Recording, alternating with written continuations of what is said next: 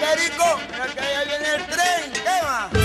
Vía Eterna. Desde muy temprano, Isbemar Jiménez te acompaña en el tráfico para hacer tu cola más amena y ligera. Con noticias, el reporte del tránsito y la música fresca para tus mañanas. Íbamos rodando para allá, estaba escuchando a Isbemar Jiménez. Esperamos contar con la bendición de Dios y del comandante supremo de la Revolución Bolivariana, quien nos acompaña todos los días desde el cuartel 4 de febrero con su ardimiento revolucionario. Vía Alterna, un espacio para la discusión, para el análisis político y para el trabajo ideológico. Eterna. Todos los lunes, miércoles y viernes, de 6 y 30 a 9 de la mañana.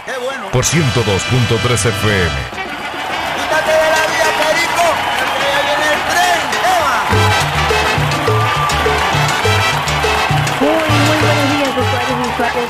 de Salsa Caribe, de la Salsa Vive 102.3 FM. Buenos días a todos los usuarios y las usuarias del Sistema Radio Nacional de Venezuela en Caracas 91.1, RNB Informativa 103.9 activas de frente, primer canal juvenil de la Revolución Bolivariana. Hoy es miércoles 7 de abril del año 2021. Escuchas la voz de Isbemar Jiménez, acompañada de un equipo extraordinario. Alexander Brazón en la consola, el pulpo Brazón. Imagínense ustedes la habilidad del pulpo Brazón en la consola.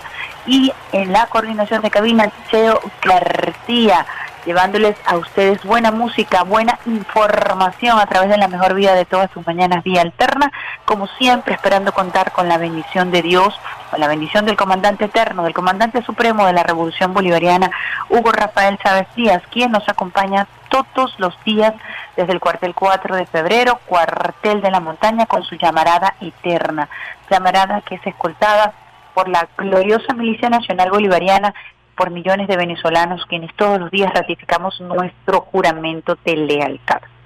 Hablamos de lealtad, hablamos del comandante Eliezer Otaiza Castillo, Eliezer Reinaldo Otaiza Castillo, hijo de San Blas, Valencia, Estado Carabobo, ejemplo de lealtad absoluta al comandante Chávez, al pueblo, a la Constitución de la República Bolivariana de Venezuela como soldado, lealtad absoluta a la gloriosa Fuerza Armada Nacional Bolivariana, lealtad absoluta al presidente obrero y chavista Nicolás Maduro Moros. Les recordamos a los usuarios y usuarias que hasta ahora están en sintonía de la mejor vida de todas tus mañanas vía alterna que estamos transmitiendo desde Caracas, cuna del Libertador, reina del Guaraira Repano. Cuando son las 7 y 14 nos hacemos la pregunta de rigor. ¿Por dónde sale el sol? En Venezuela. El sol sale por el efectivo, saludando a toda la gente que está por allí en el río Cuyuní, San Martín del Turumbán, El Dorado, la gente que está en sintonía del Sistema Radio Nacional de Venezuela en Puerto Páez, custodiando nuestro espacio radioeléctrico, la gente que está en sintonía en Rubio, Táchira, también cuidando nuestro espacio radioeléctrico con las ondas hercianas del Sistema Radio Nacional de Venezuela. Y especial cariño, especial afecto a todos aquellos pobladores, a los, a los más de 3.000 pobladores que hacen vida en La Victoria, municipio José Antonio Páez, en Apure, también en sintonía del Sistema Radio Nacional, a todos los soldados y las soldadas que están custodiando a esta hora nuestro territorio marítimo, insular, fluvial, terrestre, a todos los soldados y soldadas de la patria que velan por la paz y la integridad de nuestro territorio, especialmente una lluvia de besitos de coco con piña para todos ustedes el día de hoy agradeciendo por supuesto todo el esfuerzo que hace por cuidar nuestra patria hermosa. Especial atención hoy a los pilotos de la patria.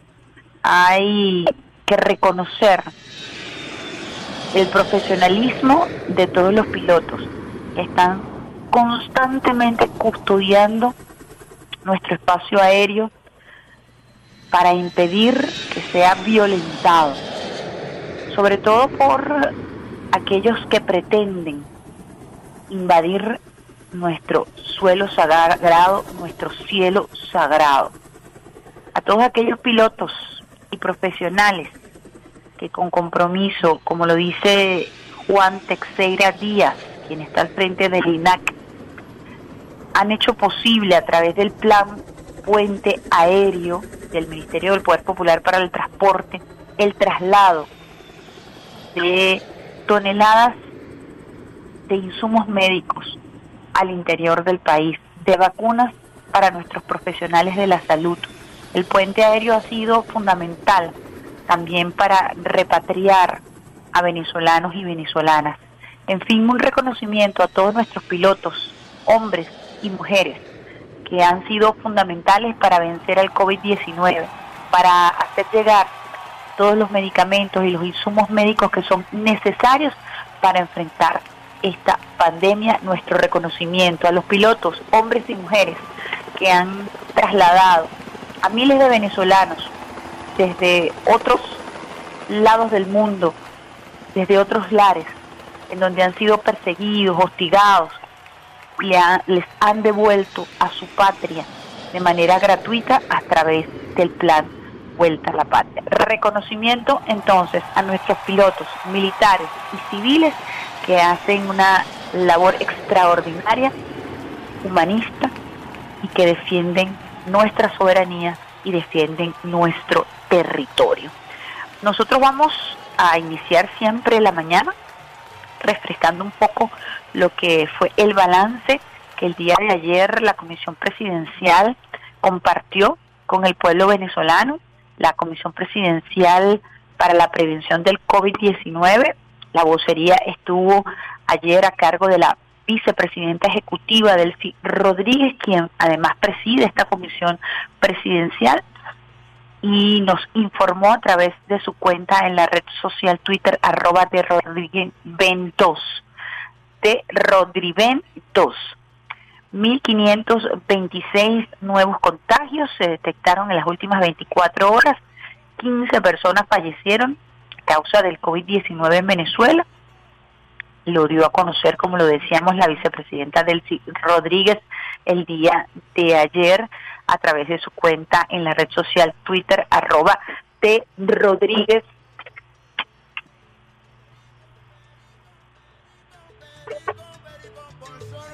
arroba de Rodríguez.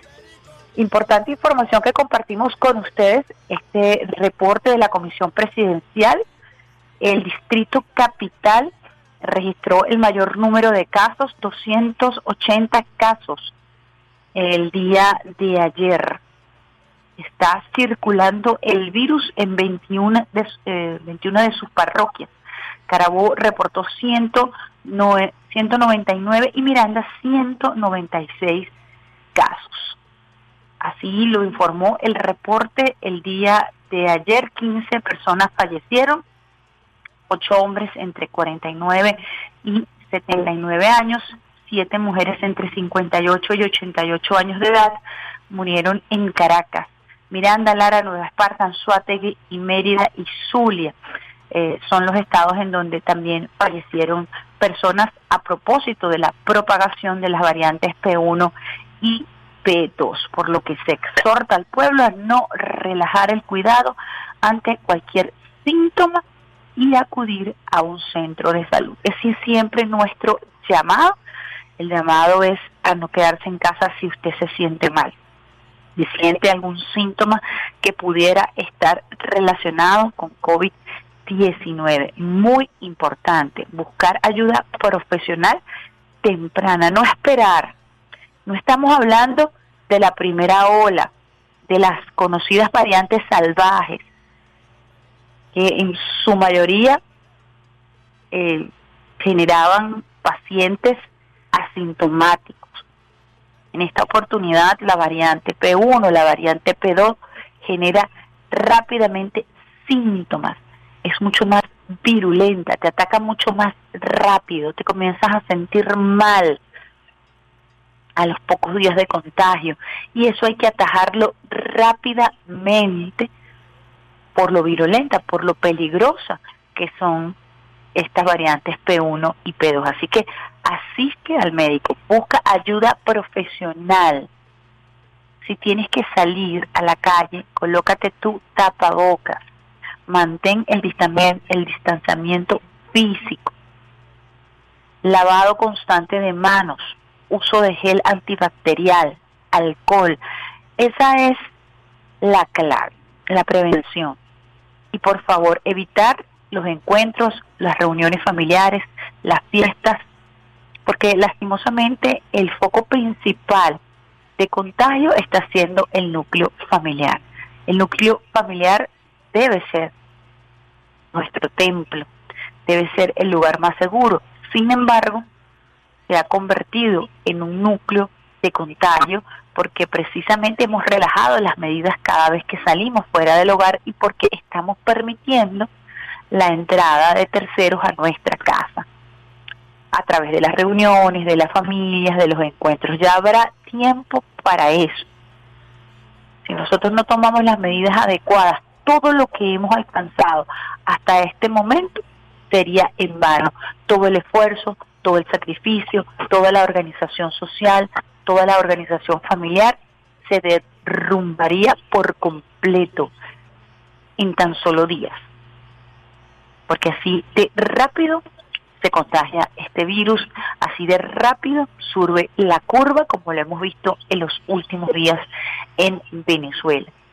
Así que por favor, vamos a mantenernos en cuarentena radical en lo que queda de semana, como lo ha anunciado el presidente Nicolás Maduro Moros, para buscar bajar ese, esos casos y cortar la cadena de contagios.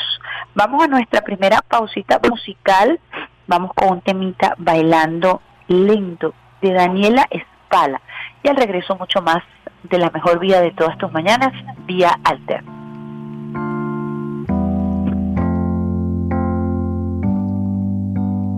Te escribí para decirte que estuve ahí. Vengo de la estación que nos vio bailando lentos.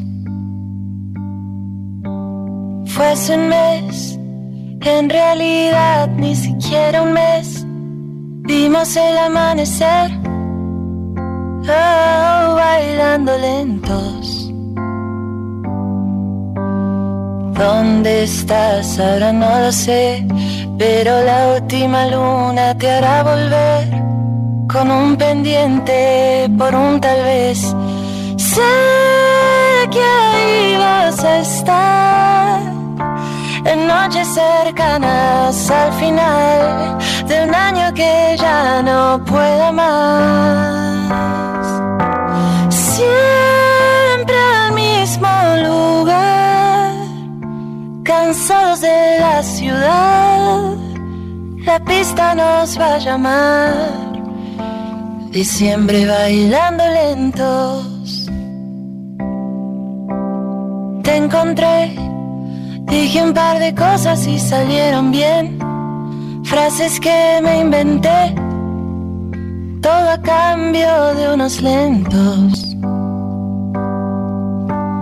Fue hace un mes junto a la montaña y a menos tres, necios al amanecer, oh, bailando lentos. ¿Dónde estás? Ahora no lo sé, pero la última luna te hará volver con un pendiente por un tal vez. Sé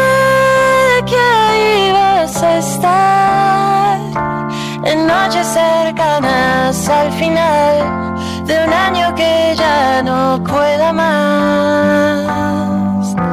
Siempre al mismo lugar, cansados de la ciudad, la pista nos va a llamar.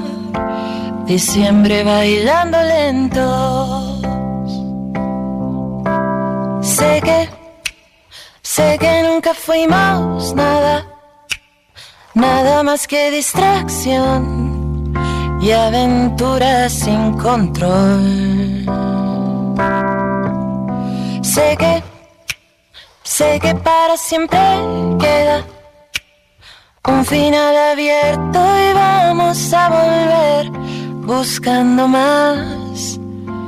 Diciembre bailando lentos por siempre bailando lentos, en fiestas sin invitación, por siempre bailando lentos. Estás escuchando la mejor vía de tus mañanas.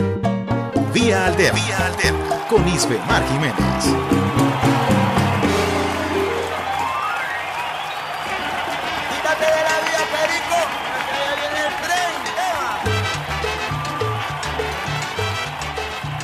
Vía alterna, la mejor vía de todas tus mañanas, por aquí por Salsa Caribe, donde la salsa vive 102.3 FM, por todo el sistema Radio Nacional de Venezuela. En Caracas 91.1, RNB Informativa 103.9 activa de frente, primer canal juvenil de la Revolución Bolivariana.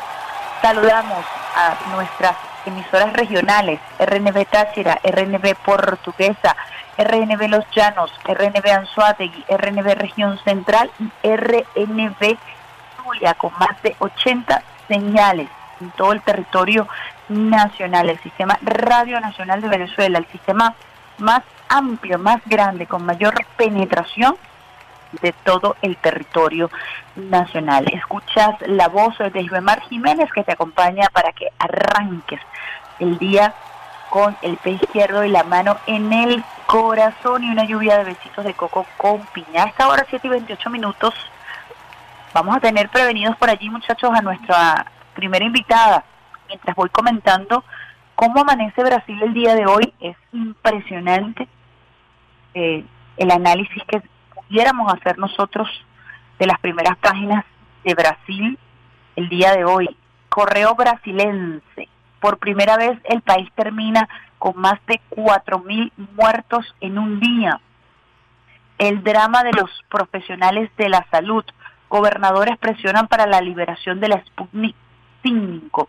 Se presentan falsos negativos en algunas pruebas. Nuevo impasse en cuanto a la aplicación de la, de la vacuna Oxford AstraZeneca. Quieren comenzar a agilizar el proceso de inmunización que se ha paralizado en cinco estados del país. Situación crítica, la situación del personal de salud en todo Brasil. O estado de Sao Paulo, país termina con 4.200 muertes en 24 horas y el pico en alta indica que la situación será cada vez peor. Tribuna de Bahía, Brasil rompe la barrera de los 4.000 muertos en las últimas 24 horas. Esa es parte de la situación que se vive en Brasil. El día de ayer, eh, reporteros de Telesur hablaban no solamente del drama que ya de por sí significa esta cifra alarmante más de 4.200 muertos registrados en un día, superando el pico. Se mantiene esta cifra como la cifra más alta registrada en esta tierra brasileña, por cierto, un país que fue modelo en cuanto a la salud pública del país y que hoy por hoy no ha aguantado la evolución de estas nuevas variantes, de la variante P1, de la variante P2, que no solamente está afectando de manera cruel al pueblo de Brasil, producto de las medidas desacertadas de su presidente Jair Bolsonaro, que a pesar de esta situación está todavía en contra del confinamiento, en contra de la cuarentena y ha hecho un llamado a la gente a incorporarse a trabajar, a pesar de estar colapsado el sistema de salud, a pesar de que todos los días se rompe el récord de fallecidos en ese país, la situación en Brasil empeora y su presidente está sordo, ciego y mudo. Esta situación ha terminado afectando al resto de Sudamérica, países como Uruguay, que se presentaban ante el mundo como países ejemplos en el manejo de la pandemia con el menor número de casos en la región. Hoy Uruguay es el país que más casos presenta por habitantes. de una manera exponencial se ha elevado el número de casos y el COVID está batiendo récords en la región suramericana precisamente por la expansión de el virus eh, COVID-19, específicamente de la variante P1 y de la variante P2. Aquí en Bolivia, eh, un titular dice lo siguiente, el COVID bate récord en la región. Argentina tocó el pico diario máximo de casos y admite que llegó a la segunda hora. Hola, perdón. Brasil alcanza un tope histórico de muertes y Chile colapsado suspende las elecciones. La vacunación avanza en Bolivia en medio de esta situación. El correo de El Sur nos habla acerca de esta situación, que es la situación que se produce en América Latina a propósito precisamente de la expansión de esta variante brasilera P1, P2. Parte de los, titular, de los titulares que tenemos a esta hora en América Latina y que habla precisamente de los temores que está generando la expansión de la variante brasilera P1, P2, la elevación de los contagios y por supuesto por lo virulento de este virus, de estas nuevas variantes, el aumento de casos de fallecidos tristemente en nuestra región latinoamericana. Son las 7 y 33, vamos a nuestra segunda pausa musical y al regreso mucho más de la mejor vía de todas tus mañanas, vía alterna.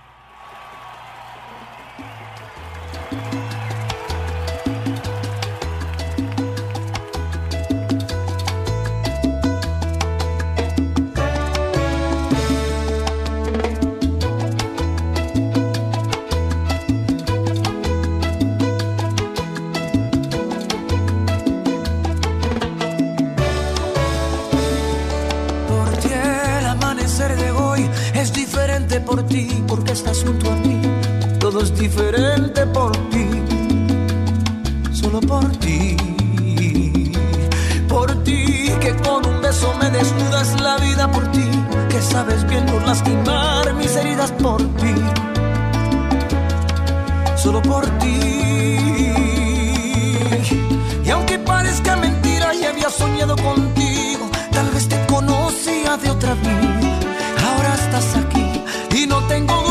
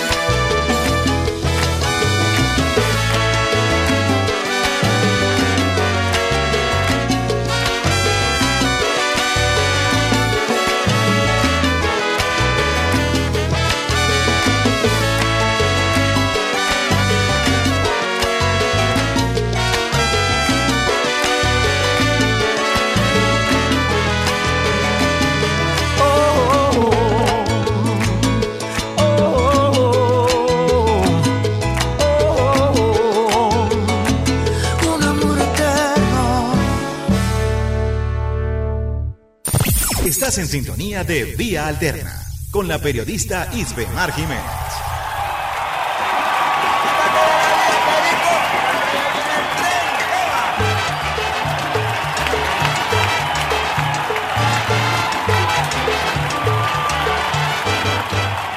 Alterna, la mejor vida de todas tus mañanas, por aquí por Salta Caribe, donde la salsa vive 102.3 FM, por todo el sistema Radio Nacional de Venezuela en Caracas 91.1 RNB Informativa, 103.9 activa de frente, primer canal juvenil de la Revolución Bolivariana, 7 y 38 minutos.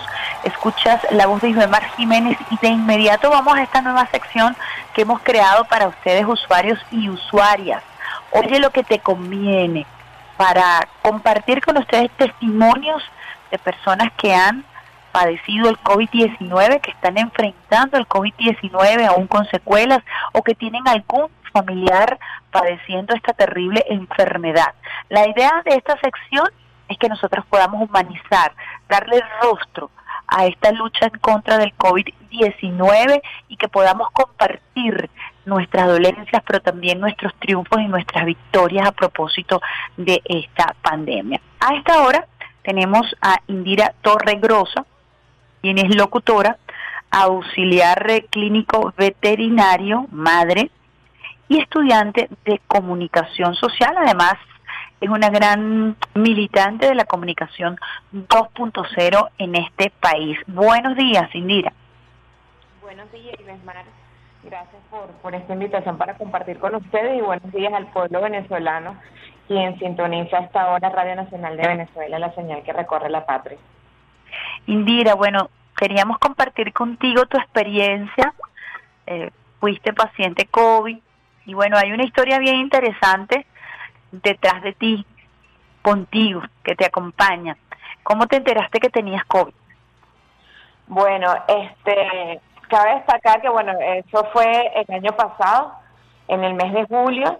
Eh, yo tenía extremas medidas de, de, bioseguridad, salía solamente a un solo sitio, mi lugar de trabajo, y poco salía, bueno, a comprar alimentos y medicinas, pero hacía una sola salida y trataba de no ir muchas veces. Y bueno, al enterarme eh, me impresionó bastante porque uno comienza a recapitular dónde estuvo, con quién estuvo, que, que, dónde me pude haber contagiado y también algo muy importante que uno también piensa a quién pude haber contagiado. Entonces, eh, eh, eh, es el primer como, como el síntoma de preocupación, dónde fue y a quién pude haber contagiado. Me enteré fue porque yo por lo general sufro de migraña y para mí un dolor de cabeza es casi que, que, normal en mi vida eh, diario, pero este dolor de cabeza era un dolor de cabeza, de cabeza distinto, era diferente, era más fuerte y era prácticamente en toda la cabeza. Por lo general, las personas que sufrimos de migraña sabemos que el dolor de cabeza de este tipo es está localizado un solo lado de la cabeza. Bueno, en este caso yo tenía dolor de cabeza, pero en toda la cabeza sentía una debilidad impresionante y, y me dio un poquito de fiebre, ¿no? Esos fueron como los dos primeros días fui, me hice, me hice eh, la PCR, fui a, un CDI, Centro Centinela aquí en la ciudad de Caracas, y bueno, la, la, la prueba me llegó día y medio luego, día y medio más o menos, y bueno, allí fue donde tuve esta noticia de, que estaba positiva, me dije, recibí los tratamientos, estuve asintomática luego, los dos primeros días fueron con síntomas, luego no sentí absolutamente nada, pero la, lo realmente preocupante fue que a quién pudo haber contagiado, ¿sabes? Eh, eh, eh, eso también hace parte como que esa esa preocupación, ese sentimiento de culpa, ese sentimiento de culpa que pudo haber hecho, porque realmente esto es el segundo, o sea, nosotros nos cuidamos, tenemos las medidas de seguridad, pero en un segundo de descuido podemos ser contagiados, o sea, con un segundo podemos ser contagiados. Obviamente hay personas que se exponen mucho más que son esas personas que, que, que, que pueden estar haciendo caso omiso de lo que son eh, las sugerencias de, de todo el tema del protocolo por parte también del gobierno nacional que hace un gran esfuerzo para, para preservar la vida, para atender al pueblo desde, desde los inicios de, de, la pandemia, el día cero, como siempre nosotros comentamos, bueno, hubo este protocolo de promoción y prevención y atención del pueblo de Venezuela. Bueno, fue una experiencia eh, bastante preocupante. Yo al principio fue preocupación de que pude, así pude haber contagiado realmente. Y luego, bueno, tomar mi, mi tratamiento, que también lo tomé con mis hijos, porque como ellos vivían, viven conmigo obviamente, están conmigo todos los días, pues también recibieron el tratamiento eh, para, para... ¿Tus hijos salieron positivos o fuiste solamente tú la que se contagió? Yo fui, yo fui la que salí positiva, pero obviamente los niños también lo aíslan porque ellos tenían contacto conmigo y, y bueno, también recibieron su tratamiento. Mira, en muchas oportunidades hemos hablado de la parte emocional, la parte de cómo afecta el COVID-19 también la salud espiritual y emocional de las personas. En tu caso, padeciste de depresión post-COVID, ¿cómo fue ese proceso después de recuperación? Claro, bueno, eh, una de las secuelas de... de sí, una de las... Sí, ¿me escuchan? Sí, te escucho. Ok. Bueno, una... Empezamos con el tema del insomnio, ¿no? el tema del insomnio que, que creo que la mayoría de pacientes COVID ¿me escuchan? Sí, estamos escuchando. Ok, la mayoría de, los de los pacientes COVID este, presentan luego de pasar el virus el tema del insomnio. Sabemos que cuando uno tiene insomnio, cuando uno no puede dormir, comienzas a pensar muchísimas cosas, comienzas a tener miedos, comienzas a, a pensar si tu familia se puede enfermar, si tus padres que son de la tercera edad, que tienen buena condición de salud. O sea, ahí empieza como ese, como ese ciclo del tema de, la depresión, del insomnio, la parte emocional, del miedo, del miedo de... Me pasaba, me pasó hace pocos días, inclusive lo compartí por las redes sociales, que, que es terrible ese tema de tú ir a casa de tus padres a proveerles, a ver cómo están, a llevar un medicamento y que no, no los puedas abrazar, o sea, uno llega a la casa, eso ha afectado muchísimo el tema también de la parte humana de uno, ¿no? Que llegas y con todo el protocolo y saludas de lejos y ves la cara de tus padres con esa necesidad de que tienen días que no te ven, de abrazarte, de, de, de siéntate aquí, vamos a hablar y que tienes que tener ese distanciamiento. Todas esas cosas afectan la parte emocional antes del COVID, después del COVID, durante el COVID, porque realmente es algo que, que, que sí nos afecta emocionalmente. Las personas también, muchas personas tienen mucho miedo. ¿Buscaste ayuda? ¿Cómo hiciste para poder enfrentar toda esta situación de, de depresión, de afectación emocional? A veces es difícil reconocer o no se reconoce incluso la depresión. ¿Cómo hiciste para enfrentar estos miedos? Bueno, uno para enfrentar las cosas y demás, creo que primero hay que aceptarlas, ¿no? El tema de aceptar esta realidad tan dura es lo que nos hace salir adelante y decir, bueno, estamos pasando por un momento difícil, va a llegar un momento que esto va a, pasar, nos vamos a volver a reunir, vamos a volver a hacer lo mismo, a tener nuestros compañeros de trabajo. Bueno, me, apoyé mucho en, en, compañeros, bueno, en amigos también médicos que, que estuvieron muy pendientes de mi salud y que si yo, yo les preguntaba, es a mí sola que me pasa esto, ¿por qué me siento tan mal? Porque si, estoy en mi casa, si ya estoy sana, porque todavía siento ese vacío, ese miedo, y bueno, ver los otros casos de personas que también pasaron por esta situación y que sí, que afecta también el tema de las emociones, que afecta el, que afecta el tema neurológico con, con, con lo del sueño, el insomnio, y que bueno, apoyarse, menos mal que, bueno, tenemos las redes sociales, tenemos los teléfonos que nos podemos apoyar y tenemos y tenemos amigos y tenemos compañeros que a través también de la tecnología podemos tener ese tipo de acompañamiento, que no es el acompañamiento humano cercano, pero que tenemos esa parte allí que podemos también apoyarnos, buscar ayuda, hablar con, con, alguien por qué nos sentimos así y creo que la esperanza está en que en algún momento esto pueda pasar y que volvamos a tener nuestra vida normal y, y seguir siendo nosotros los venezolanos tan, tan, tan cariñosos que siempre estamos abrazados, siempre estamos con cariño y creo que eso nos afectó también porque es difícil tú tus amigos, tus familiares, saludarlos desde lejos, mira, hola, y, y de, realmente es, un poquito, bueno, no es un poquito, es bastante, pega bastante emocionalmente.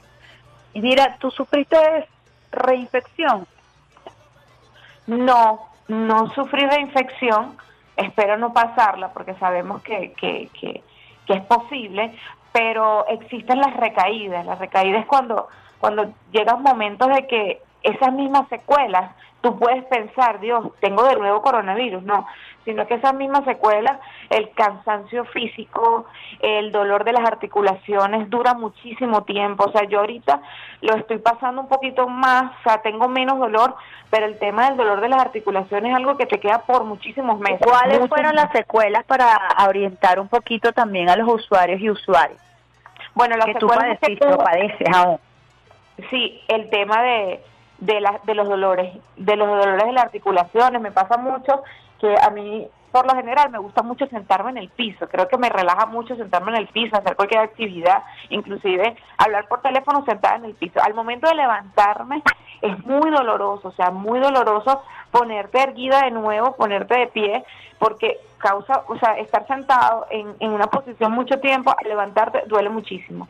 El tema de los dolores de cabeza también eh, queda un poco más, el cansancio, eh, a veces te sientes desorientado, también queda ese tema de, de la secuela, el insomnio, o sea, son muchas cosas que, que las personas que, que nos están escuchando, que gracias a Dios todavía no han pasado por eso, que se cuiden muchísimo porque los asintomáticos parece que luego de que, de que el virus ya se va, es peor que cuando está. Porque yo decía, pero es que ahora me siento más o sea, me siento peor que cuando tenía el COVID, que estaba aislada recibiendo el tratamiento, porque llega un momento de cuando eres asintomático no sientes nada.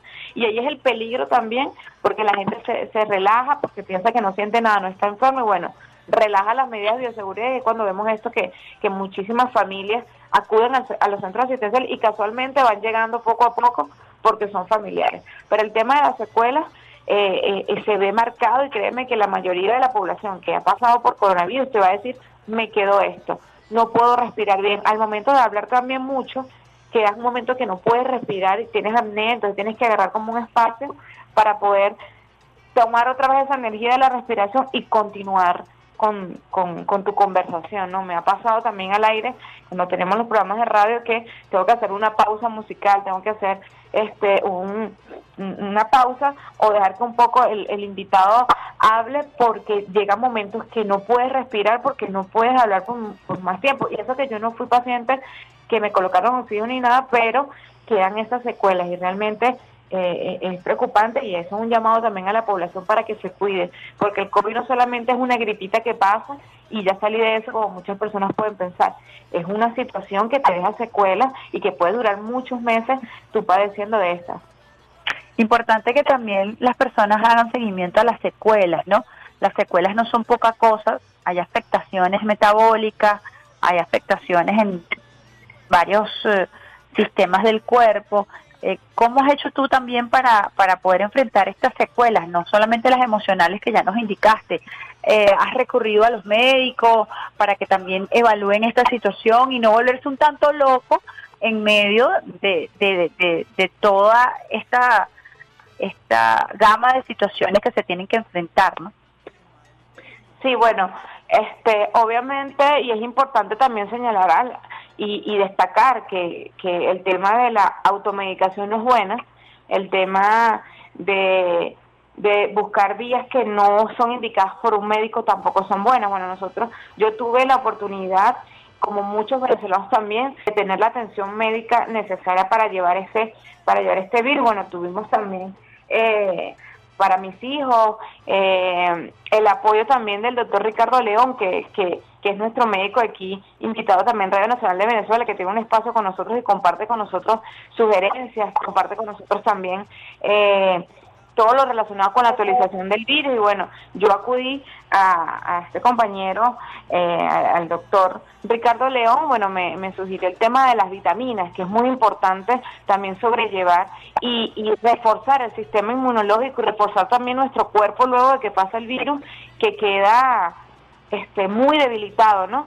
Y, y lo que me recomendó y lo que recomienda obviamente, luego, bueno, hay pacientes que son, que tienen muchos más problemas con el tema respiratorio, luego de, que salen del virus, este, son tratados con, con, eh, con por ejemplo, les vamos a hacer placas de toras para ver cómo están sus pulmones. Bueno, en mi caso no fue así, en mi caso fue eh, vitaminas, mucha hidratación, es importante mucho el tema de tomar agua, y bueno, este también estar pendiente y no relajarse porque porque puede podemos también tener una una recaída o también podemos estar en riesgo de, de una reinfección. Yo creo que también el tema de la alimentación es muy importante, el de hidratarnos, eh, el de estar pendiente de cualquier señal y no pensar que solamente porque tengo una fiebre hoy es un resfriado. Creo que es importante lo que señalabas ahorita antes de entrar este yo al aire que cualquier síntoma que podamos nosotros tener con relación a los síntomas comunes del COVID, buscar ayuda para, para descartar cualquier tipo de situación porque tenemos que ganarle en el tiempo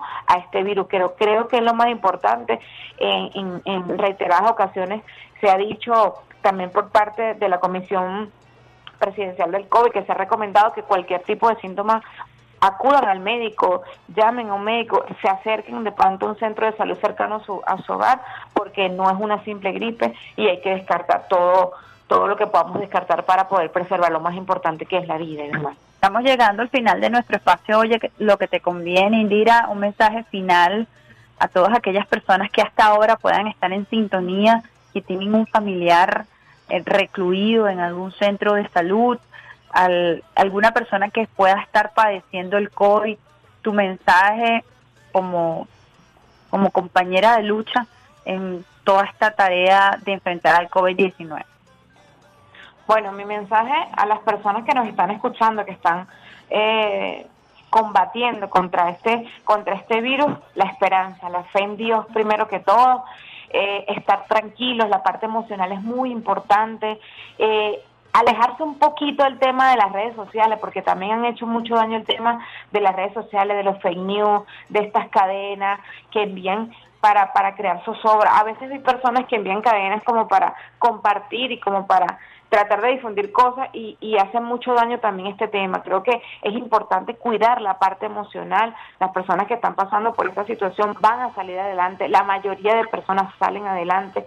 Las emociones hay que cuidarlas, cuidar su corazón y, y tener mucha fe también en la salud pública, tener mucha fe en nuestros médicos, en nuestras médicas que están allí dando la batalla, en todo el personal de salud que también están allí eh, atendiéndoles y que van a salir pronto de eso. A las personas a las familias que están en su casa, que se cuiden, por favor, que se cuiden por amor a sus familiares, por amor a, su, a sus parientes eh, que tienen condiciones de salud, que están de la tercera edad, por sus compañeros. Eviten las fiestas, eviten aglomerarse, eviten las reuniones, por más que sean pequeñas. Estamos viviendo cosas muy, muy graves con el tema de las mismas familias contagiando a la misma familia. Eso lo hacemos del amor. Yo creo que desde el amor, la solidaridad y la conciencia nosotros vamos a salir adelante de toda esta situación, misma. Muchísimas gracias de verdad por compartir ese mensaje hermoso, extraordinario, del amor, de la solidaridad y de cuidar el corazón en todos los sentidos, literalmente y emocionalmente. Muchísimas gracias a Indira Torregrosa, quien es amiga de la casa, locutora, auxiliar clínico veterinario, quien tiene un amor extraordinario por los animales, eh, madre y además estudiante de comunicación social, paciente mm, post-COVID. Muchísimas gracias, Indira, por compartir con todos los usuarios del Sistema Radio Nacional de Venezuela y de Salsa Caribe tu testimonio. Un gran abrazo. Escuchábamos entonces el testimonio de nuestra querida Indira. Nosotros vamos a una pausita musical, pero fíjense, la invitada que viene a continuación, muchachos, allí en cabina, quiere escuchar un tema particular. Así que mientras ustedes hacen contacto con ella, lo van a hacer cuando estemos colocando este tema en un grupo brasileño que se llama Los Paralamas, una brasilera para que ella pueda escuchar el retorno y disfrutar. Ya van a saber una extraordinaria invitada, una invitada de lujo que vamos a tener aquí en Vía Alterna. Ya regresamos con muchísimo más.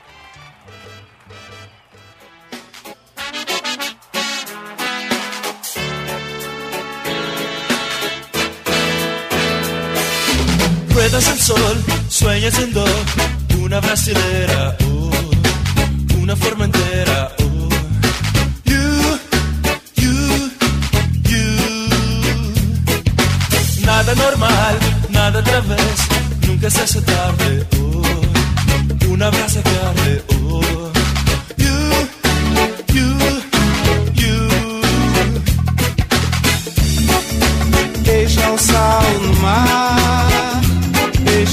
Tocar aquela canção. One more time, I, I, one more time, I, I,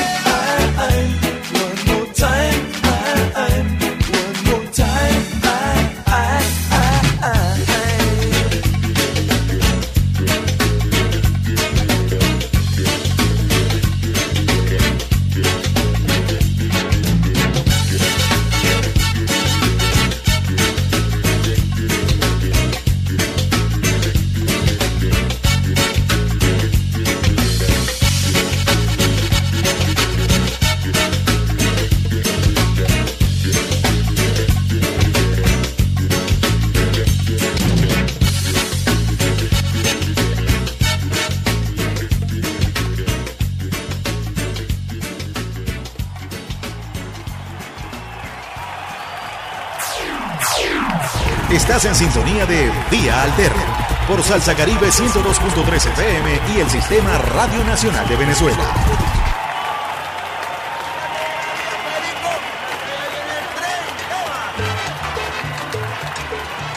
Vía Alterna, la mejor vía de todas tus mañanas con buena música, buena información estamos compartiendo un tema de los Paralamas, música de nuestro querido Brasil que se extiende en todo nuestro territorio. Las cosas buenas de Brasil, que son muchísimas, que nosotros a esta hora compartimos con ustedes, usuarios y usuarias, a propósito de nuestra invitada. Les habla Isbemar Jiménez, paciente post-COVID. Ustedes saben que yo hablo súper rápido y como parte de mi profesión tengo que modular. Sin embargo, una de las afectaciones que me quedó del COVID ha sido precisamente el tema de la articulación de la palabra. A veces uno queda como desorientado, pero cuando uno lee este currículum de la invitada que vamos a tener, lo tiene que hacer con sumo cuidado. Si lo leo completo, terminaría el programa solamente leyendo esta amplísima trayectoria de una mujer venezolana dedicada al sistema de salud público del Oriente a Caracas. Estamos hablando de la doctora Rositar Mata y voy a compartir con ustedes un pedacito, lo voy a hacer lo más eh, pausado posible para que ustedes puedan tener una referencia a la invitada de lujo que tenemos, a quien por cierto le gusta mucho la música brasilera y los paralamas particularmente. Profesora asociada de la Universidad Bolivariana de Venezuela, doctor en Ciencias para el Desarrollo Estratégico, Universidad Bolivariana de Venezuela, magíster en Salud Colectiva, Instituto de Salud Colectiva de la Universidad Federal de Bahía, Brasil, 2010 especialista en gestión de salud pública, Instituto de Altos Estudios Arnoldo Gabaldón 2005, magíster en gerencia Universidad José María Vargas, licenciada en nutrición y dietética de la Universidad Central de Venezuela, postdoctorado en pensamiento crítico latinoamericano. Ha realizado otros cursos no conducentes a grado como diplomado en ética política con Enrique Dussel de la Universidad Nacional Autónoma de México, programa de perfeccionamiento profesional en filosofía actualmente cursando, diplomado en gestión de salud pública, gestión de emergencias y desastres en Yogo, Japón. Actualmente directora del Centro de, de Estudios de Salud Colectiva y Derecho a la Vida de la Universidad Bolivariana de Venezuela, profesora regular de los programas de formación de grado en gestión de salud pública y seguridad alimentaria y cultura nutricional de las unidades curriculares gestión de, de redes de salud, salud integral, educación y comunicación en la salud de la Universidad Bolivariana de Venezuela. Parte del currículum de la doctora Rosica, Rosicar Mata, que nos acompaña a esta hora en Vía Alterna. Buenos días, doctora, bienvenida. Buenos días, Ibemar. Eh, de verdad que muy complacida. Soy oyente de tu programa y bueno, agradezco la invitación. Saludo también a la, a la audiencia que esta hora te sintoniza, como siempre. Un honor para mí estar en este programa y bueno, y saber que estás mm, recuperándote progresivamente de este terrible flagelo que estamos viviendo como humanidad. Un placer para mí estar acá. Rosicar, uno lee tu currículum y ve que hay una vocación por la salud pública, hay una vocación por ese enfoque de salud colectiva. En estos momentos, cuando el mundo está definitivamente debatiéndose eh, entre dos modelos, ¿no? El modelo de la privatización de la salud, de la mercantilización de la salud y la salud pública. ¿Cuál es tu observación a propósito de la salud pública en medio de la pandemia? Bueno, dos elementos que yo quisiera destacar. Eh, bueno, particularmente hacemos parte de una militancia que denominamos salud colectiva, que tiene su origen eh, en Latinoamérica, eh, con una fuerte, un fuerte desarrollo precisamente en Brasil. Em, y, el, y la salud pública, que digamos es eh, como nosotros habitualmente conocemos lo que es la organización del sistema de salud para atender la enfermedad. Y yo quiero hacer una distinción en este elemento porque afortunadamente nosotros como sociedad, que es donde quiero colocar el acento, eh, desarrollamos también una salud colectiva, aún incluso sin saberlo. Eh, tú como paciente post-COVID lo debes haber vivenciado.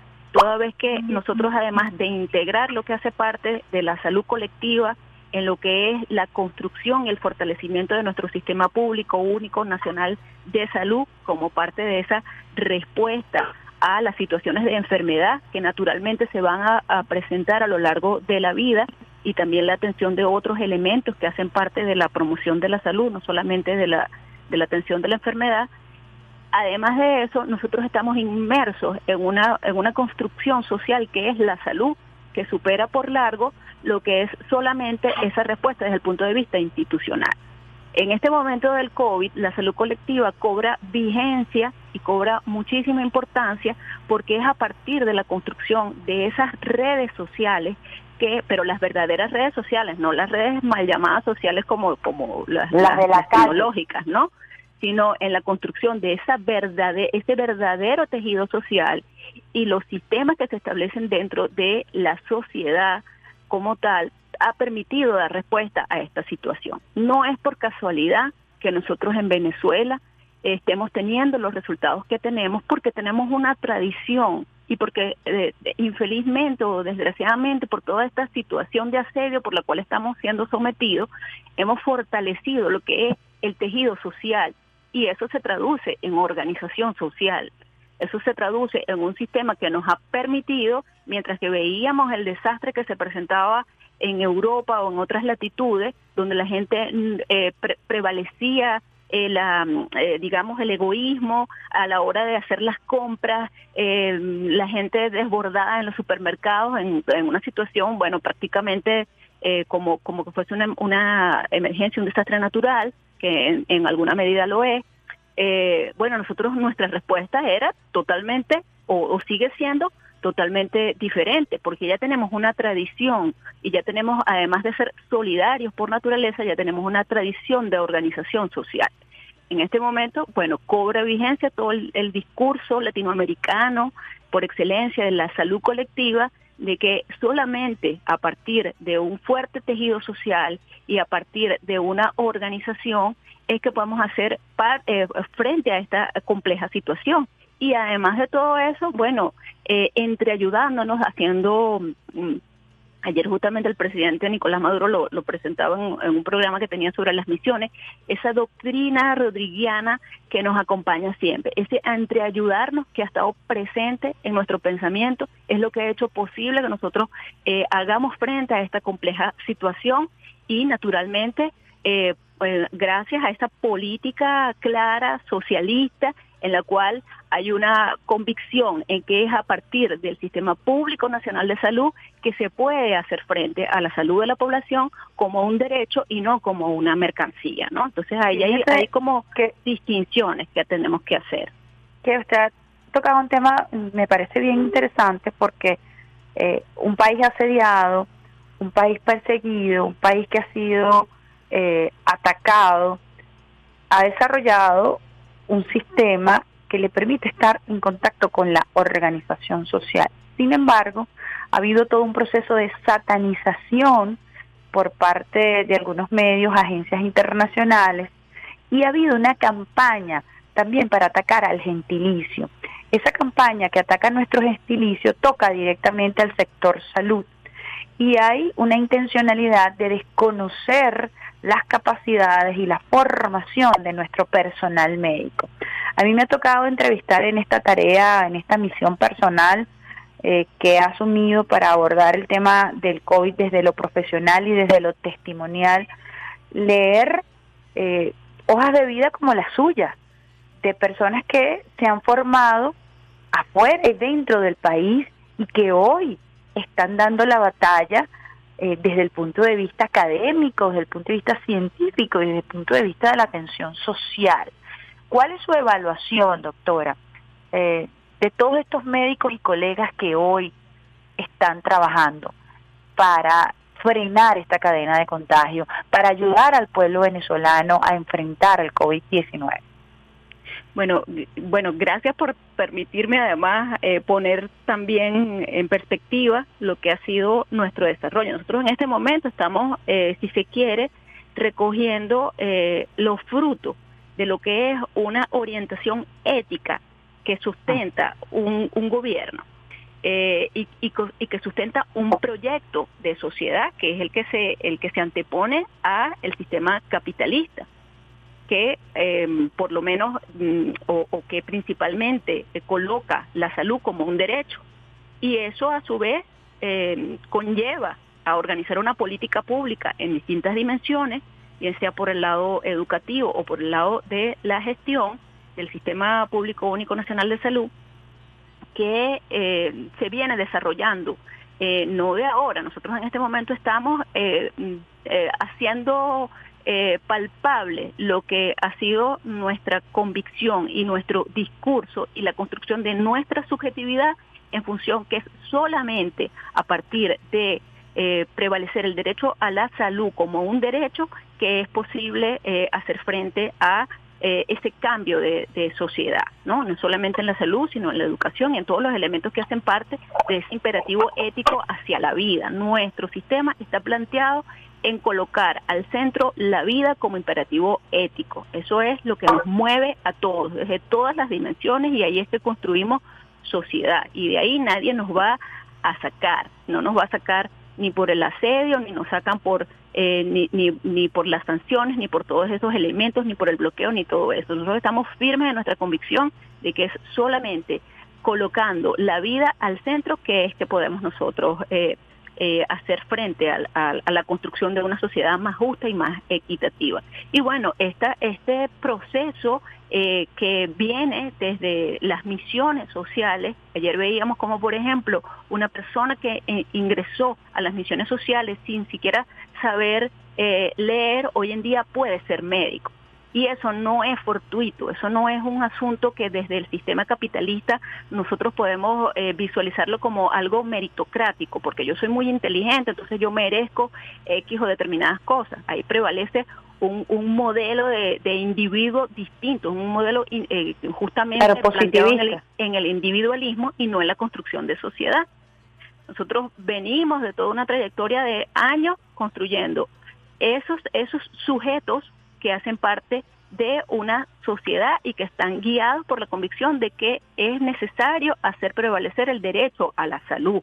Y, y, con esa ética eh, nos formamos y con esa ética eh, intentamos construir en medio de un montón de adversidades, en medio de una feroz agresión por el mayor imperio que ha conocido la humanidad, pero también por el imperio más genocida y más bárbaro que eh, está con la fuerte convicción también de, como tú lo decías, a partir de una campaña comunicacional, generar eh, una subjetividad que haga convencer a las personas de que este proyecto es inviable, porque, eh, y es eso eh, definitivamente lo que está de, de fondo, es, es, tratar de alguna manera de, de colocar eh, elementos que mancillen lo que es nuestro nuestro proceso. Y, y, bueno, y te agradezco también porque me da oportunidad de hacer también un poco de publicidad en el sentido de que un grupo de, intelectuales, un grupo de personas investigadoras que así como yo también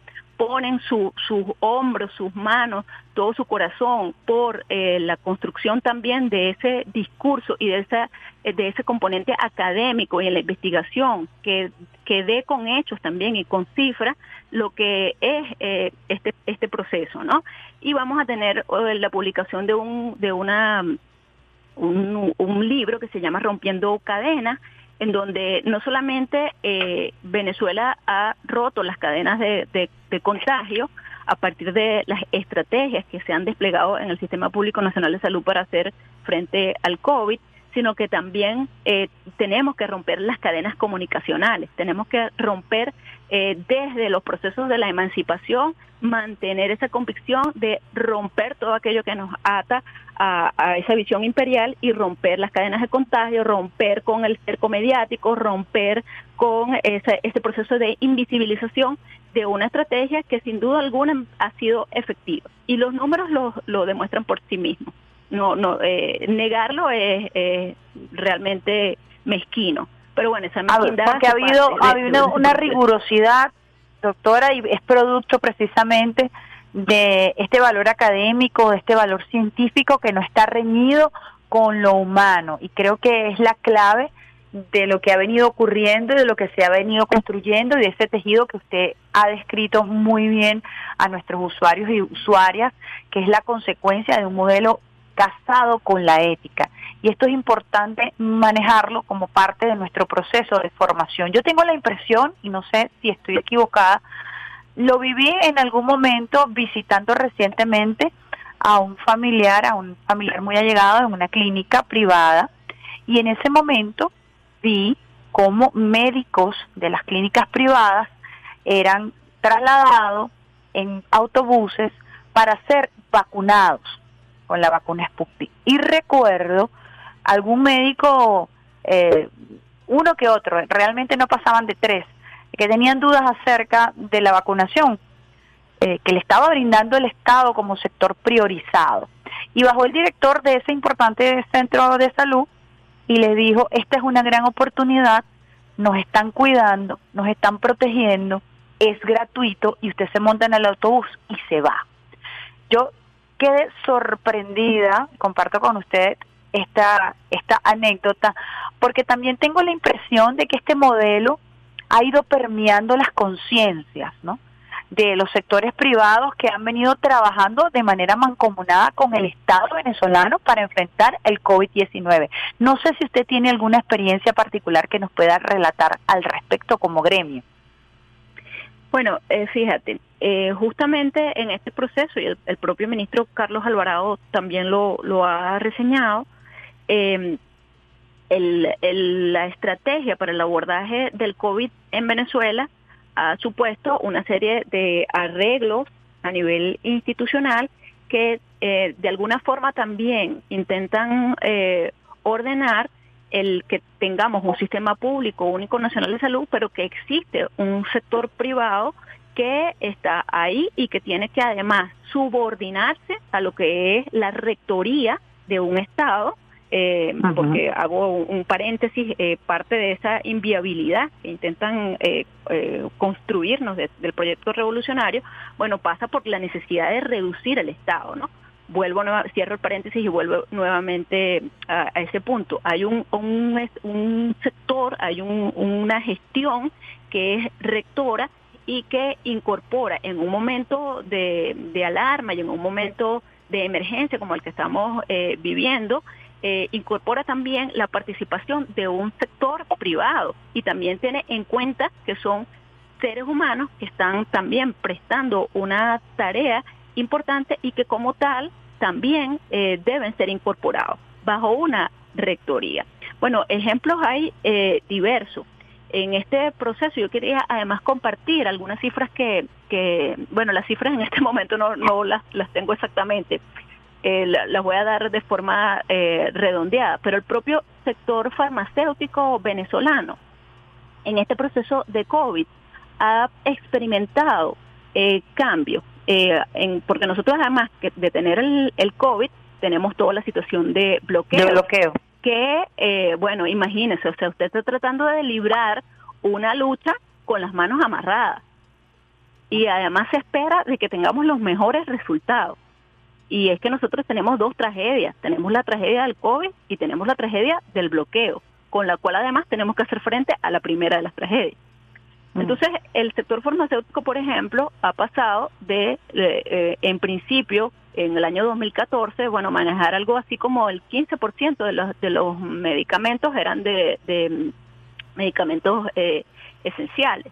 Eh, es decir, las cosas que se requieren, los antihipertensivos, los, todos los elementos que son eh, necesarios para la atención eh, de, las cosas del perfil de salud eh, cotidiano. ¿ok? Eh, ese, ese sector pasó en, en algún momento, bueno, a, a que en este momento creo que algo por el orden del 46% se está dedicando a lo que es la atención de, de productos COVID con la, con la propia producción nacional y además de esos medicamentos eh, esenciales. Entonces, eh, parece casi que, y, son cosas que creo que además hay que eh, destacarlas. Nosotros a veces, bueno, siempre Chávez nos los decía y también nos lo dice el presidente Nicolás Maduro, tenemos que ser más contundentes con comunicar eh, las cosas positivas, ¿no?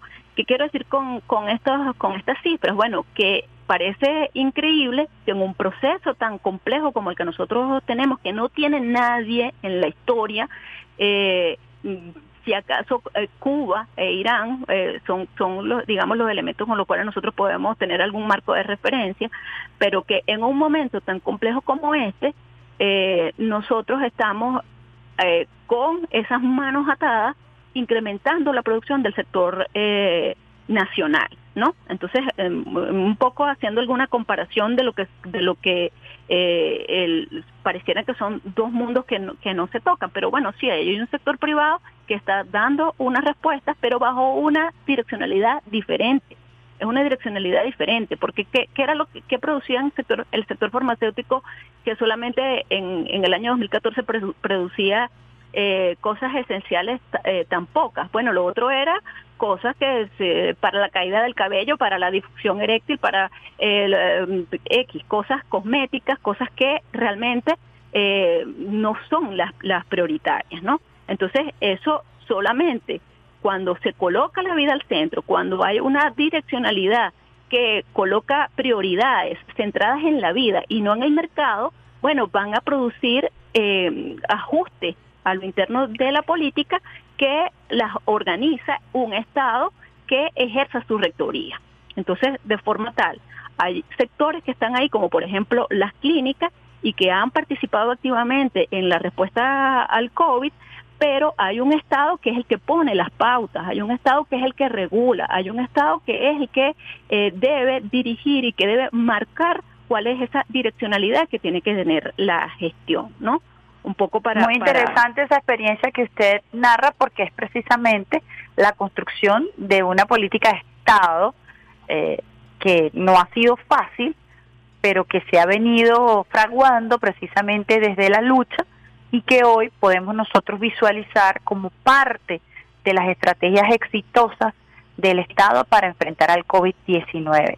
Cuando yo leía parte de su currículum, de su historia de vida, eh, vemos una relación con Brasil y ha coincidido eh, que en mi programa varios especialistas que están dando la batalla por el COVID en Venezuela han sido formados en Brasil usted pudiera eh, quizás ilustrar a los usuarios y las usuarias eh, cómo esa situación en Brasil se ha desbordado y cuál es la impresión que usted tiene del sector salud en estos momentos, que ha alzado la voz en muchísimas oportunidades, pero cuya voz no ha sido realmente escuchada por el gobierno, a diferencia de Venezuela. ¿no? Sí, bueno, eh, hago un inciso previo a, contestar esa, esa pregunta. Eh, en decir que, bueno, en el momento en que yo me, tuve la, la, la, la, posibilidad.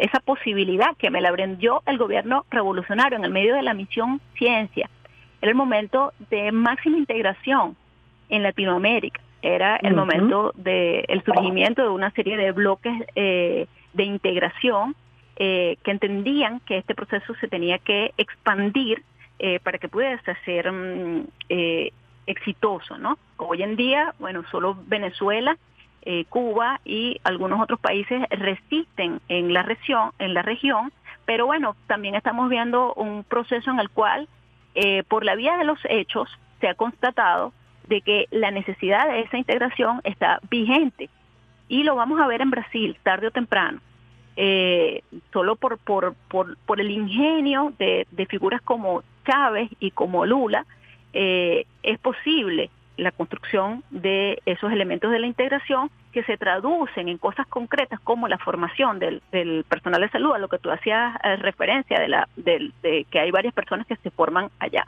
¿Por qué eh, tomábamos Brasil como, como referencia para formación? Bueno, en principio porque, el, por ejemplo, el movimiento de la salud colectiva tiene un fuerte desarrollo en, en ese país eh, y eso es lo que, que, ha permitido, porque entendieron por los procesos de dictadura, eh, que solamente a partir de la incorporación de las personas a los procesos de lucha es que es posible eh, producir las transformaciones.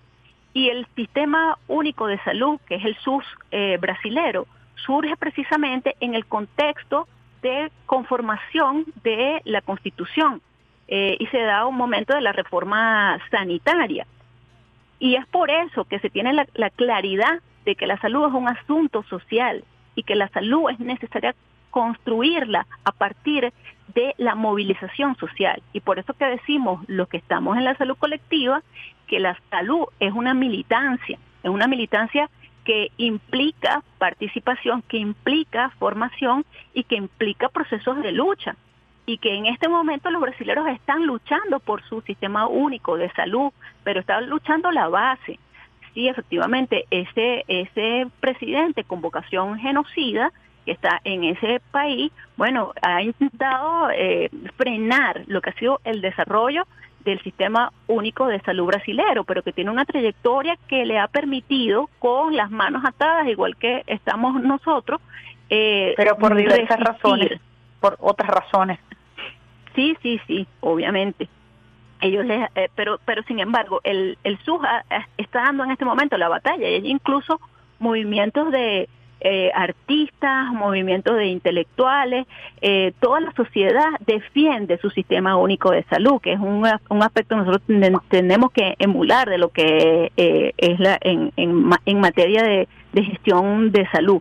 En este momento se está dando una lucha de la sociedad, no, de, no del gobierno, sino de la sociedad por hacer prevalecer el sistema único de salud. Eh, no obstante, bueno, y además que ellos tienen la, la particularidad que son una, un, país federativo donde cada instancia eh, toma decisiones em, y tiene cierta gobernabilidad. Y es lo que ha, ha, permitido, por ejemplo, la reciente situación que tuvimos en, en Manao, donde nosotros eh, suministramos eh, oxígeno, A, gracias a que es una república federativa, ¿no? Entonces eso les permite alguna maniobrabilidad, pero sin duda alguna que la situación que está eh, viviendo Brasil es, es, tremenda. ¿Por qué? Porque el, el centro de la gestión, el centro del, del modelo no está colocado en función de la vida, está colocado en función del mercado, de los intereses del mercado y por eso la serie de, bueno, un gobierno totalmente eh, neoliberal y, genocida además. Eh, porque eso no puede que es la diferencia que usted hace en cuanto a Venezuela. Aquí estábamos hablando anteriormente, en la pregunta anterior, en el intercambio de ideas, que había una política pública orientada a integrar todo el sistema de salud, incluso a bajar directrices al sistema de salud privado en función de una política pública, en función de una política a favor de la vida, de la atención. En el caso de Brasil, a pesar de tener un movimiento bastante fuerte de salud pública, de formación, no hay una política que esté alineada en función de los intereses y hay entonces desde la base una presión para que incluso desde los estados se tomen medidas eh, políticas para frenar las cadenas de contagio y ese divorcio entre el Estado y los médicos, entre el Estado y la sociedad, eh, no sé si, si estoy correcta en esta apreciación, ha generado ese desastre que hoy los lleva a más de 4.000 muertos por día en Brasil. Sí, no, definitivamente que, bueno, es, como tú eh, señala, eh, hay como distintos elementos en pugna o, distintas fuerzas eh, empujando en direcciones eh, contrarias, que es muy distinto a lo que nosotros tenemos acá, con todo y la fuerte situación que tenemos. pero todo el mundo está claro que hay una necesidad de fortalecimiento del sistema público. También estamos claros de que lo hacemos en medio de grandísimas dificultades económicas, de eh, también los, los resultados de esa política de, de, boicoteo de nuestra de nuestra política exitosa. El modelo bolivariano hay que hay que enfatizarlo hay que destacarlo. El modelo bolivariano es exitoso lo, lo demostró eh, mm, por muchos años eh, nosotros en este momento estamos eh, padeciendo lo que, y, como era una amenaza el, el que pudiese seguirse demostrando que ese sistema es exitoso, entonces se genera toda una, una estrategia de boicot que impactó incluso en nuestros profesionales. Pero no obstante, eh, digo, en el proceso de migración y en el proceso, bueno, por cantidad de elementos que no dan para, para un programa ni para otro, sino que, bueno, para pasar tiempo hablando sobre, sobre lo que ha sido toda esta estrategia feroz de desmontaje del Estado, ¿no? Em, y en el caso de, de Brasil, bueno, es, es exactamente esa, mm, e, esa necesidad de construir ellos o bajo ese gobierno de derecha, de demostrar que el Estado no debe interferir en lo que es eh, la salud y que eso debe ser relegado al sector privado. Pero bueno, eso ya la, la, misma gente, o sea, los testimonios a nivel internacional, no solamente en Brasil, sino en todos los países que optaron por la opción neoliberal, ha quedado evidenciado. Y nosotros dignos y heroicos eh, también hemos evidenciado que la única vía, y lo evidencia el hecho de que más de casi el 100% de la atención que se da en Venezuela es en el sistema público para la atención del COVID, no es en el sector privado. Esos números hablan por sí mismos, eso no, eso no es necesario, incluso que podamos tener diferencias en, en, en, el, en, en otros aspectos, pero queda eh, más que evidente que es solamente a partir de un sistema público que puede prevalecer el derecho a la salud. Eh, vuelvo nuevamente colocando el énfasis en que la situación nuestra es compleja porque quien me escucha puede decir, bueno, sí, pero existen demasiadas deficiencias en el, en el, en el sector, existen dificultades para la gestión. Eh, efectivamente, tenemos que contextualizar en que estamos dando una batalla durísima, la batalla de la humanidad de manos atadas de manos atadas y, y eh, también a merced de eh, toda esa fragilización que se nos ha hecho, bueno, por la por por la migración, por el, el, el que no es una migración fortuita, además, es una migración planificada por por ejemplo, los chilenos eh, tenían un trato preferencial para la migración venezolana con ciertas características. Eso no es un, un elemento fortuito, eso es una y en el sector salud particularmente, muchos médicos venezolanos hacen vida allá. sector salud, exactamente. Entonces, eh, bueno, en fin, son toda una serie de, de, pautas, una serie de, de, elementos que están dentro de esa estrategia eh, para fragilizar por todas las vías, para generar fracturas por todo. Es como, bueno, como un hueso que está lleno de osteoporosis. Eh, donde eh, por cualquier parte se va a generar una, una, fractura, ¿verdad? Eh, y esa es la, la, la, estrategia. Pero bueno, aquí estamos también eh, herederos de una doctrina bolivariana, de una doctrina chavista que estamos dando una, una batalla por la vida y que nos, nos mantenemos firmes en la convicción y además los datos, insisto, no los, no los eh, reafirman que no estamos equivocados que no estamos equivocados y que vamos a, a, prevalecer en esa voluntad. Por eso que el presidente Nicolás Maduro y todo su tren de gobierno eh, lanza en medio de este proceso eh, la convocatoria para el sector salud, eh, que es una cosa que solamente en Cuba ha sido eh, desarrollado de esa manera. Para que eh, ayer hizo los anuncios al presidente de que va, vamos a formar también eh, los bachilleres en el sector salud. O sea, eso es una, una, una planificación de contar con el sector, con, con digamos, con la fuerza de, de, trabajo necesaria pero para, para el sector salud, pero formada en otros valores. Formada en otros valores, que es un elemento que nosotros tenemos que de, reforzar, porque bueno, en qué, contra qué nos estamos enfrentando, contra el, el eh, digamos, el sector económico de mayor poder, que además se vincula con otras eh, cosas como por ejemplo incluso hasta hasta las actividades ilícitas con armas, o sea, las mismas empresas que son las que producen qué sé yo, General Electric, todas estas empresas se formaron después de la guerra, de la Segunda Guerra Mundial y son eh, eh, industrias que se forman después de, eh, al igual que ellos siempre hacen, producen una guerra y después producen los planes para la recuperación. Y son las mismas industrias, son las mismas industrias. Son las mismas industrias de la guerra, las mismas industrias de las transnacionales. Es la misma, es la misma industria de la salud.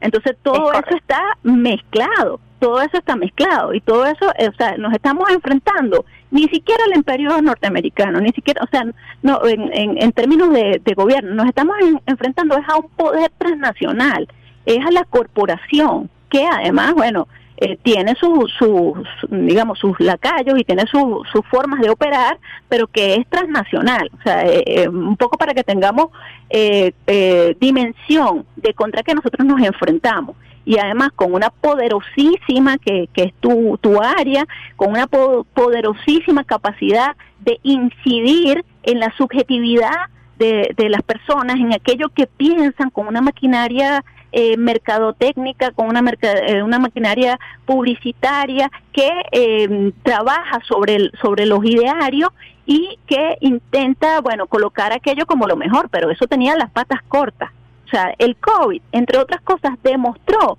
que todo ese discurso y que toda esa imagen de la salud eh, por la vía privada es, es, es, es totalmente eh, incorrecta.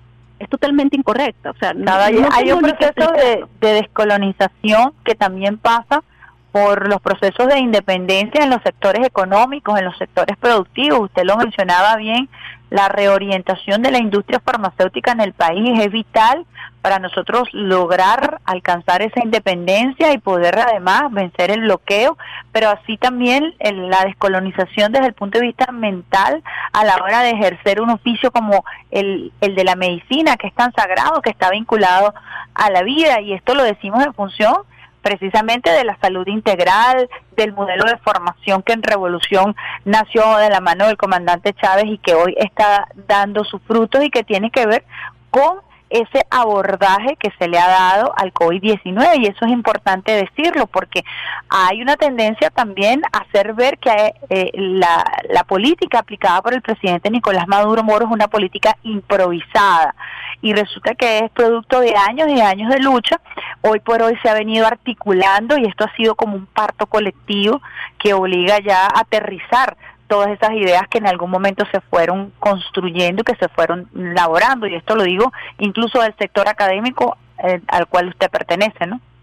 Así es, así es, porque porque nosotros colocamos toda nuestra fuerza vital, toda nuestra espiritualidad, toda nuestra capacidad de gestión y todo lo que somos en función de destacar la vida. Eso eso está presente en nuestra Constitución eso está presente en nuestro plan de la patria y eso organiza nuestra gestión. Y esa es la gran diferencia de modelo. Es por eso que, mm, eh, digamos, profesionales de la salud que hemos sido cultivados, yo, yo estudié en una universidad eh, mal llamada de las autónomas, donde la salud, eh, bueno, es vista como una mercancía, ¿no?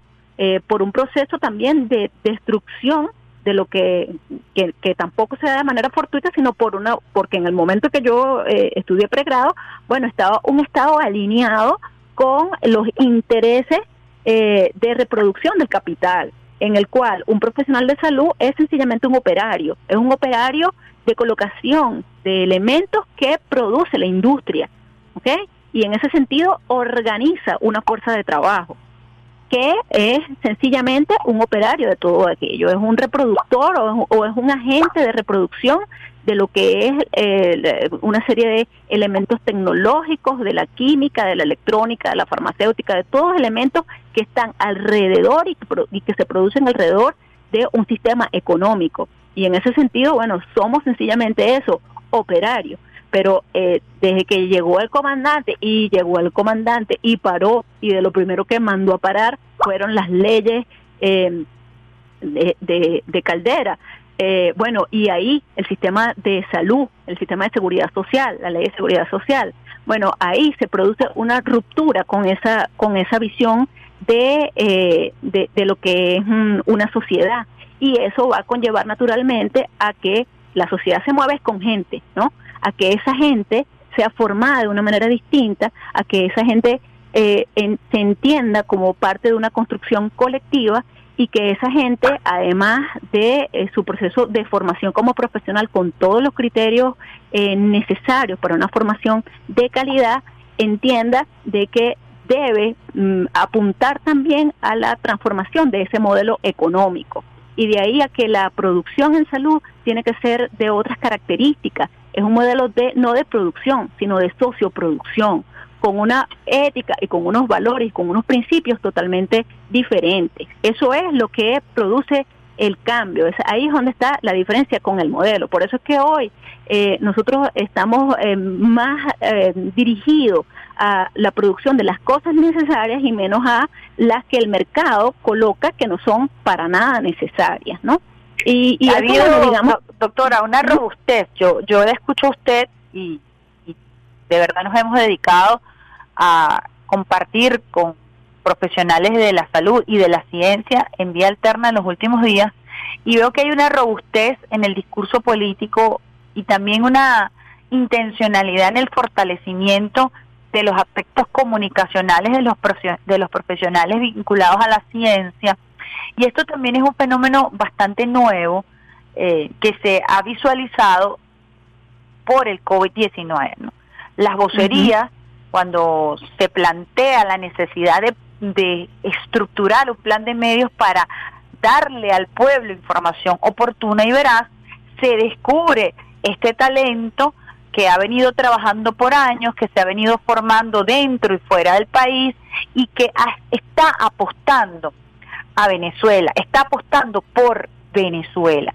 Eso es muy importante destacarlo eh, porque una vez más habla del talante de los médicos y de las médicas y de la disposición que tienen ustedes, los académicos, en formar nuevas generaciones que también están en la calle en estos momentos visitando comunidades para eh, despistaje, pruebas, etcétera, etcétera. Hay todo eh, un, un entramado de una estructura, un andamiaje que se ha venido visibilizando con eh, la lucha eh, o por la lucha por el para vencer el COVID-19. ¿no? Te doy un dato nada más, Ivemar. Son 35 mil seres humanos que están en este momento, que son del sistema educativo, en salud, prestando sus servicios. Eso es un hecho que tiene que comunicacionalmente destacarse. Son 35 mil estudiantes de las distintas eh, procesos de formación en salud. Nosotros no nos gusta llamarlo carrera, porque no estamos en carrera con nadie. Nosotros, nuestro, nuestros principios son otros, pero son 35 mil seres humanos que están en un proceso de formación que persigue una pertinencia social y que entiende que en este momento hay un llamado de la patria, hay un llamado de la humanidad por hacer eh, valer esa formación con unos principios distintos. No son, no, no es cualquier cosa, no es cualquier cosa y no es poca cosa el que tengamos 35 mil estudiantes en este momento eh, haciendo frente a esa batalla, juntándose con el ejército de batas blancas que conformó nuestro presidente eh, eterno, nuestro, nuestro comandante eterno Hugo Chávez, y que hoy en día el presidente Nicolás Maduro mantiene esa política dentro del sector universitario y que ha entendido además que es necesario fortalecer. No se ha descuidado eh, el, el, el, este proceso de formación, eh, porque estamos claros de que, bueno, eh, es necesario expandir, pero con otros principios, porque sí, nosotros formamos médicos históricamente, desde que están fundadas las universidades autónomas, pero eso no necesariamente se tradujo en una salud para el pueblo, eso no, no es necesario explicarlo.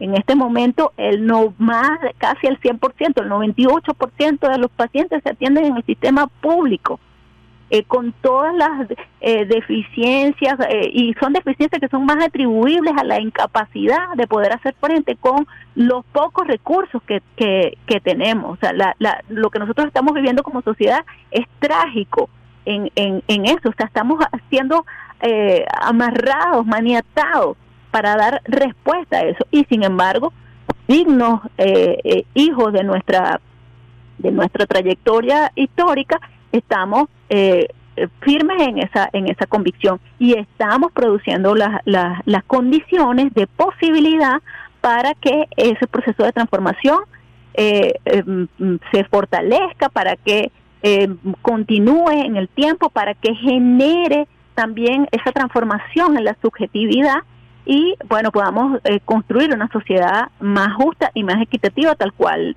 eh, delineada en, en nuestra en nuestros documentos esenciales no en nuestra constitución y en nuestro plan de la patria. Eso está es, Venezuela en capacidad a propósito de toda esta eh, conversación que hemos tenido el día de hoy porque ha sido una conversación más que una entrevista está en Venezuela en capacidad de ciertamente producir eh, tratamientos para vencer el COVID-19, está el carbativir, están otras moléculas que se han venido eh, estudiando, eh, analizando, revisando de manera muy rigurosa en Venezuela. Estamos nosotros en capacidad de aportarle a la comunidad internacional tratamientos. El presidente ha sido muy claro en el tema de la prevención, educación, eh, el el tratamiento y la vacunación como una triada para vencer al COVID-19. Estamos nosotros en capacidad, con el talento que se tiene en este país, de generar algunos tratamientos que nos puedan ayudar a, enfrentar al COVID-19. Sí, además otro de los de los elementos que hace parte de esa política integral eh, es bueno el desarrollo de una ciencia y una tecnología eh, que está puesta al servicio de la humanidad y no a la reproducción de los intereses del capital, que es lo que marca fuertemente, que deja la impronta en, eh, digamos, en el complejo médico industrial de, salud como nosotros lo conocemos, ¿no? Eh, eso requiere de em, la producción de una ciencia con, con, otra, con otros principios y que en este momento está eh, dando esa, esa batalla en los sectores de producción de ciencia y tecnología. Eh, nosotros tenemos igualmente eh, una serie de científicos de, eh, bueno, que, por ejemplo, un dato, un dato muy importante, eh, que en Venezuela eh, es uno de los países en Latinoamérica donde, y, creo que en el mundo, donde la producción científica eh, de las mujeres es eh, muy elevada. O sea, el, sector está principalmente integrado de mujeres, ¿no? Eh, y eh, bueno, tenemos una serie de, de, mujeres y de hombres eh, desarrollando sus capacidades para la producción de estos elementos de carácter científico que sean puestos a disposición de esta batalla con- contra el COVID. Mm, Tú has mencionado, por ejemplo, el caso del Carbativir. Hay otras otras eh, iniciativas que se están desarrollando, hay otros procesos en estudio que se están desarrollando para eh, hacer frente a eh, el, el flagelo del COVID eh, en su dimensión biológica y no solamente en la dimensión biológica, sino también en otros elementos que están ahí presentes. ¿Qué cosas hay, hay que destacar en, en ese modelo distinto que, que tenemos y ahí lo conecto con otro elemento importante para nosotros? Eh, y aprovecho también a hablar un poco del, del tema de nutrición. Bueno, que nosotros somos un país con una altísima biodiversidad. Es otro de los elementos. Nosotros pensamos que la, lucha que se nos que se nos ha impuesto o esta, este asedio que se nos coloca es solamente por los recursos estratégicos del petróleo y de los minerales. No, nosotros somos además eh, productores de una eh, o, o- o contamos con la, la bendición de la naturaleza de ser un país con una altísima biodiversidad que es la fuente de la materia prima para la producción de esos eh, nuevos desarrollos tecnológicos, de esos nuevos desarrollos científicos para hacer frente a el, el, el- al COVID, ¿verdad? Eh, y la y la industria farmacéutica lo sabe, lo sabe también de Brasil, porque Brasil también es uno de los pulmones eh, eh, de, eh, de biodiversidad, donde radica eh, en las- la- los principios activos, donde están presentes en las plantas, donde está presente en, en la naturaleza eh, la necesidad que tiene el sistema capitalista de, a- de apropiarse de esos de esos elementos, ¿no? Que son cosas que de pronto salen un poco de, de la matriz discursiva de lo que es la, la, la guerra como tal, ¿no? Eh, y nosotros, bueno, contamos con esa riquísima biodiversidad que permite eh, hacer frente por la vía tecnológica y también por la vía de otra forma de ciencia que está presente en ese diálogo de saber. Muchas de las cosas que nosotros estamos produciendo desde el punto de vista de desarrollo científico tienen su base en lo que es el diálogo de saberes y la observación de esos elementos que se nos dan gracias a esa bio- altísima biodiversidad de elementos como, bueno, todos hemos escuchado eh, eh, alguna experiencia casera de eh, algún té, de alguna de, De la la- hoja de guayaba, de la, pues. de la, eh, eh, X, son miles, me, me tomaría todo lo que me queda de la intervención, eh, que están eh, presentes ahí. Eso tampoco hay que perderlos de vista porque hace parte de todo este entramado eh, de, de, de la salud y, y de la salud en contexto de, de- en medio de este proceso de, de asedio y agresión, ¿no? Eh, y bueno, esa ciencia también apostando a partir de esa biodiversidad producir esos elementos. Igualmente, en ese diálogo de saberes, nosotros también tenemos elementos que nos han protegido en la respuesta eh, del COVID, eh, que van, bueno, que, fortalecen nuestro sistema inmunológico, que, están presentes en, en, en la naturaleza, en, la, en el balcón de nuestra casa, ¿no?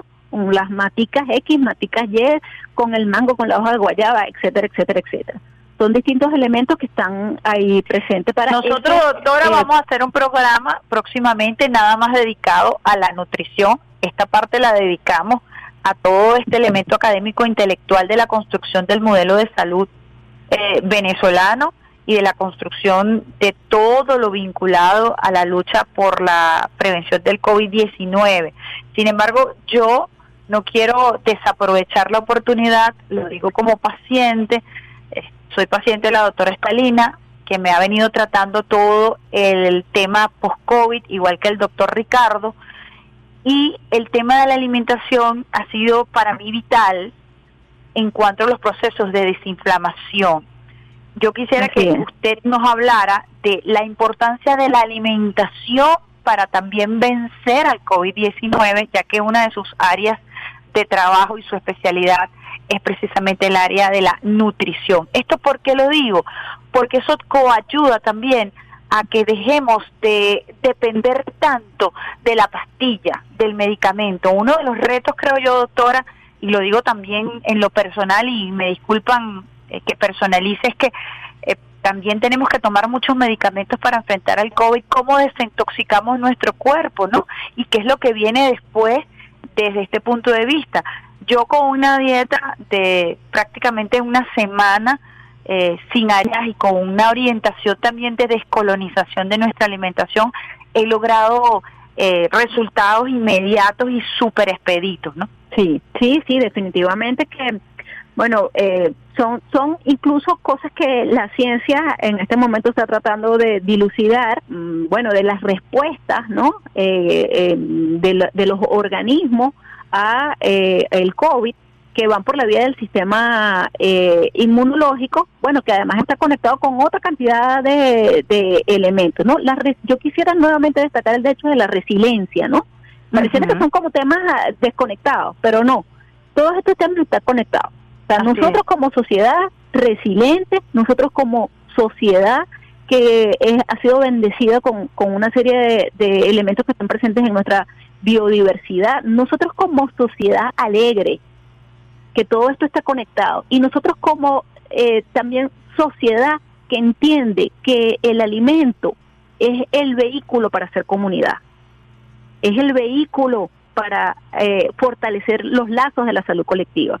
Ese alimento que es el que nos une, que produce la comunión, no, no, no me refiero a, esa comunión en, en sentido, eh, digamos, clericales, sino religiosos verdaderos. Esa religión que yo hago con el otro cuando entrego a través del alimento eh, mi espiritualidad y el otro la recibe con amor.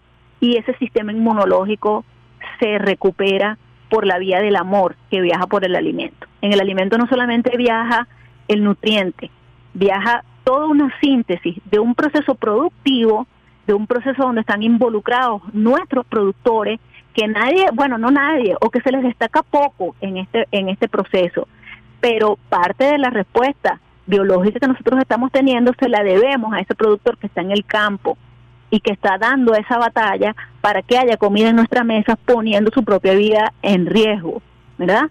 Y con otros principios, bloqueados, sin los, sin los insumos necesarios, etcétera, etcétera, pero que bueno, menos mal que muchas cosas estamos bloqueados porque no, no, no estamos consumiendo tantos pesticidas ni tantos elementos de la química internacional. Pero en ese alimento viaja toda ese, esa historia, viaja nuestra, nuestra cultura, viaja nuestro proceso de descolonización, viaja nuestro proceso histórico y viaja ese amor y esa familia. Entonces, en el es tan efectivo, bueno, a, lo mejor algunos científicos em, más formados en una visión más eh, instrumental o más mm, eh, positivista o moderna, mirarán lo que voy a decir de una manera eh, con recelo, pero es tan efectivo el té que lleva la mano amorosa, porque ese es uno de los principios también de nuestra doctrina, el amor, el, ese té que lleva la, la mano amorosa, esa sopa,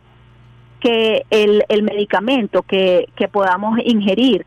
Eh, y todo, bueno, todo esto, eh, digamos, se, se junta en esa respuesta inmunológica que finalmente nos hace recuperarnos, ¿no? Entonces, como vemos, está todo un, un espectro grandísimo de temas que están fuertemente vinculados, aunque el, la forma de construir la ciencia como hemos sido moldeados en el proceso colonizador nos haga querer ver de que son que están eh, divorciados, pero no, todo eso está eh, vinculado, todo eso es salud colectiva a nuestro a nuestro juicio, ¿no? Porque todo eso es sociedad, todo eso está eh, construido ahí y, y somos lo que son. Nuestra historia está presente en nosotros.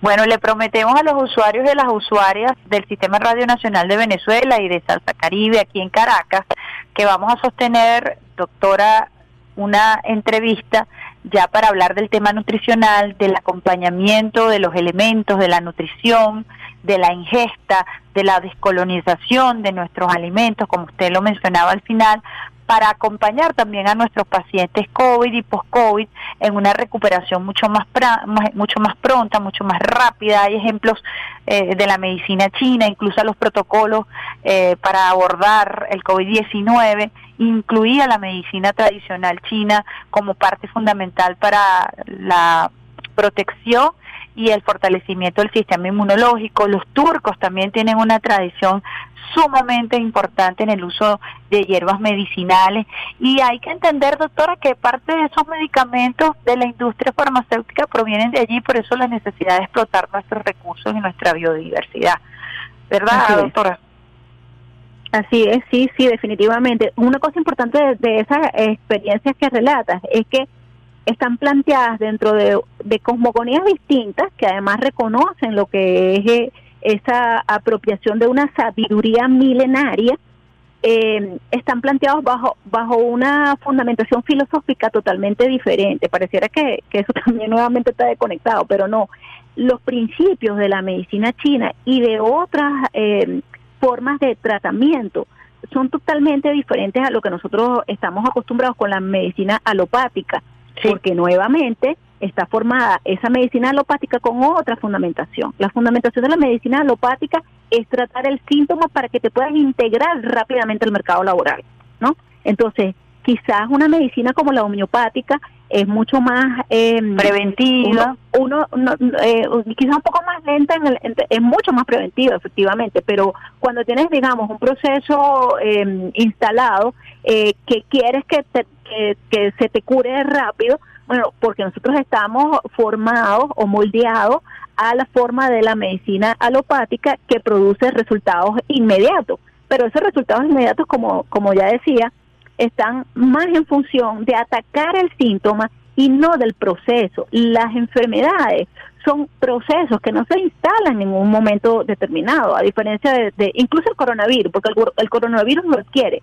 pero la respuesta que tu organismo va a dar va a estar eh, en función del desarrollo de lo que ha sido tu nutrición y de lo que tú eres como, como sujeto eh, geohistórico, ¿no? O sea, cuando digo geohistórico, incluso por, por, por donde por donde vives, por lo que compartes con los otros, todo eso, todo eso está en tu en esa memoria genética y está en esa memoria eh, que el sistema inmunológico eh, desarrolla. Nosotros queremos resultados inmediatos con el con la con la medicina alopática, pero esa medicina alopática te, te, digamos, te aborda el, el, síntoma en el momento, pero no trabaja lo anterior. Y la estas otras formas terapéuticas trabajan desde otra cosmogonía, trabajan desde otros principios, trabajan desde, desde otras formas de respeto, incluso en conexión con la naturaleza totalmente diferentes a lo que es la medicina alopática, que está más centrada en la química, ¿no? Y que eh, va a tener consecuencias en otras de otra forma. Te curaste de una cosa, pero te tomaste una cosa para la para el dolor de cabeza, se te quitó inmediatamente, pero vas a tener la afectación hepática, ¿no? Que son elementos que uno muchas veces no toma en cuenta. Entonces, de Por eso es importante el abordaje sistémico al COVID-19 y, y agradezco a todos los científicos venezolanos, médicos y médicas que como usted y como otros tantos están haciendo un esfuerzo por abordar el COVID-19 de una manera integral, sistémica, porque además eh, tengo entendido que el COVID es así, ataca de manera sistémica al cuerpo, ¿no? Y en ese sentido nosotros debemos tener una visión curativa, sanadora, eh, que nos lleve finalmente incluso a vencer las secuelas que todavía están por estudiarse, doctora. Muchísimas gracias, de verdad. Espero que, le haya gustado esta conversa aquí con los usuarios y las usuarias del Sistema Radio Nacional de Venezuela. Gracias a ti, Memar, por, por permitirme el espacio. No quería eh, cerrar sin, tú hacías mm, mención a ese proceso de reflexión eh, individual, pero creo que una de las cosas que el COVID nos está enseñando es que esto es una factura que nos está pasando la naturaleza. Entonces esto es una cosa que debe trascender solamente eh, en, pensar el asunto desde la dimensión biológica, tiene que incluso llevarnos a la reflexión desde la desde la perspectiva planetaria. O sea, ¿qué es lo que la naturaleza nos está haciendo? Eh, ¿Qué nos está diciendo la naturaleza? Exactamente. Nosotros, el COVID es, es un hito para la humanidad que está a tiempo de tomar eh, las decisiones necesarias para producir una, una forma distinta que no es por la vía capital. Todo esto está fuertemente entrelazado. Y bueno, muchísimas, gracias, por permitirme el espacio de, de, dirigirme a tu audiencia. Muchísimas gracias a la doctora Rosicar Mata, quien es una académica, investigadora, experta en salud pública, en salud colectiva, nutricionista y que ha compartido con nosotros su conocimiento y su experiencia por fortalecer el sistema de salud público en nuestro país, desde la práctica y también desde la academia. Nosotros nos despedimos ya, muchachos, eh, sin tema musical, nos vamos rapidito ya a nuestra programación para que ustedes usuarios y usuarios sigan en sintonía tanto de Salsa Caribe como del Sistema Radio Nacional de Venezuela, agradeciendo todo su apoyo, el apoyo de Alexander Brazón, el apoyo de Cheo y de esta servidora, muchísimos besitos de coco con piña para que puedan continuar esta mañana con el pie izquierdo y la mano en el corazón. Los espero el próximo viernes bien tempranito. Un besito. Chao. Hasta aquí la vía más rápida para comenzar la mañana.